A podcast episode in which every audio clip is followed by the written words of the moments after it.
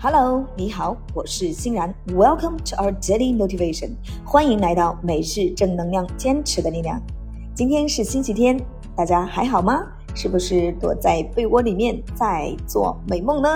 OK，不管大家在做什么，都祝愿大家有一个高能满满的一天。OK，那今天的这句高能英语是：The most difficult thing is the decision to act。 The most difficult thing is the decision to act. 最困难的事情是决定采取行动。Okay, the most difficult thing is the decision to act. 让我们把这句话的关键词找出来。那么它就是 decision 决定，decision 决定，act act 行动行动。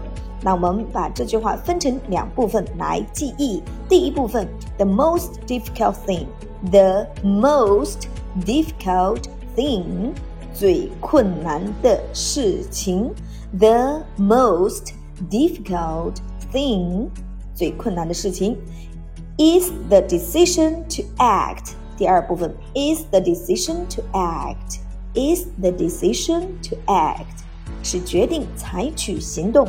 OK，让我们把整句话联系起来，记忆三遍。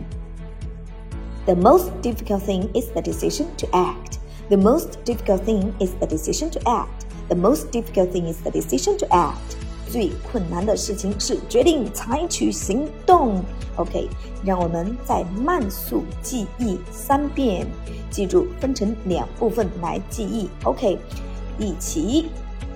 The most difficult thing is the decision to act. The most difficult thing is the decision to act. The most difficult thing is the decision to act. 最困难的事情是决定采取行动。OK，那么你想要挑战自己，那么就赶紧决定 采取行动。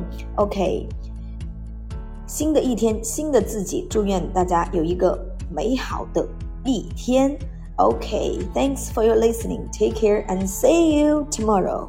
祝大家遇见更好的自己，加油！